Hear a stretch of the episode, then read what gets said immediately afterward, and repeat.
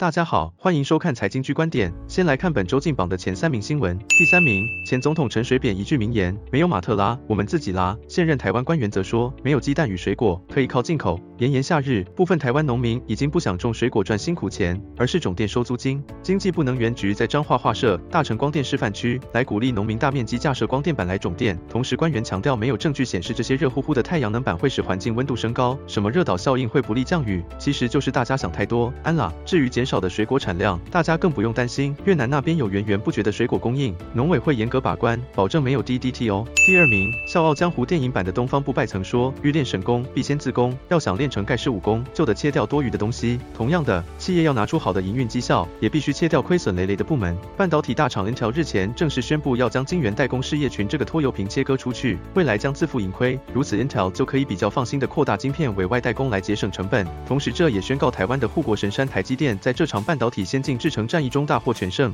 只不过 Intel 执行长此时却还在嘴硬，强调制程其实领先竞争对手，只是还需要一些时间证明。果然是标准口嫌体正直的代表啊！第一名，所谓法网恢恢疏而不漏，在台湾就算没有车，行人闯红灯过马路也都要被罚六百元的，更何况是内线交易？看看商人王信雄，因为涉嫌内线交易高端公司，在利多公告前提前进场买了三张高端股票，不法获利一万六千八百八十五元，就被依违反证券交易法提起公诉，就知道台湾司法对这种贪赃枉法的事情有多厌恶。毕竟像先前有通资讯的陈姓经理，内线交易不法获利九百九十八元都被提起公诉，这次不法获利高达五位数，当然更要积极侦办。至于还有没有其他政府高层涉案，剪掉说没有了。财经之观点，我们下周见。